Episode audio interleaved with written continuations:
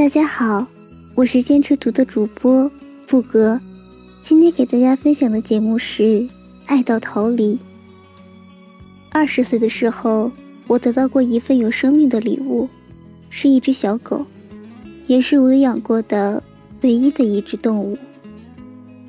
那个夏天，林把它送给我的时候，它非常的小，躺在我的裙子上睡觉，然后用它温暖。湿润的小舌头轻轻舔我的手指，我在灼热的阳光下飞跑着去超市买牛奶和牛肉干。我不知道我可以给他什么更好的东西。一颗心在跑的时候跳得让我疼痛。我们一起生活了一个星期，我叫他小乖，常常一起去公园散步。他跟着我，因为太小，跑起来还摇摇晃晃的。我趴在地上擦地板的时候，它就在纸盒子里面探出小脑袋。我擦到哪里，它的视线跟到哪里。我们常常玩的亲密游戏是，我叫它的名字，然后躲起来，它开始四处找我。很奇怪，它的眼睛像一个婴儿，纯洁无邪。当我们互相凝望的时候，我知道我们是相爱的。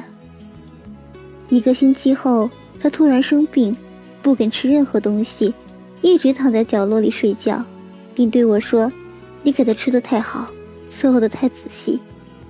一条小杂种狗，随便着养就是了。”那时手足无措的我，只好把它抱到林的家里。林的妈妈帮我照顾它，她给它吃药，用冷的毛巾垫在它的小脑袋下面。那个夜晚。我留在林的家里睡觉，怕小乖会死掉。他已经处于弥留状态，不肯吃晚饭，坐在地上，一边抚摸着他，一边不停地哭。林的妈妈说：“不用这样伤心，只是一条狗。”那天，我和林的妈妈一起睡在阳台上的凉席上，半夜突然惊醒，我听到小乖细细的叫声。他趴在我的肩上，用他凉凉的小舌头舔我的耳朵。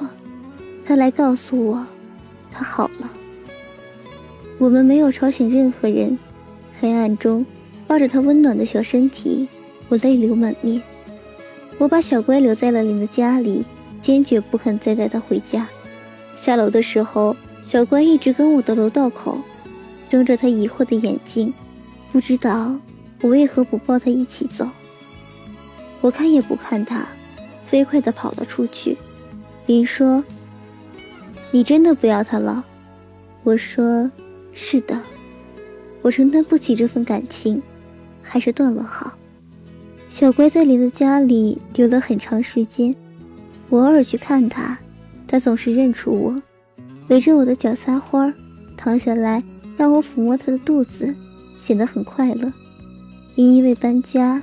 后来把他送到乡下，最终小乖失去了踪迹。林说：“你的残酷，有时真的让人吃惊。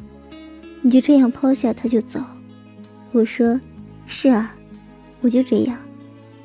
太深刻的感情，只能让人选择逃离，甚至没有勇气去承担分别。二十岁以后，我感觉到我自己内心的寂静，不会。”最让自己爱的便能离开。今天布格陪伴大家度过了一段幸福的时光，期待下次与大家继续相约坚持读。最后给大家推荐一首自己喜欢的歌曲，小曲儿的《上野》。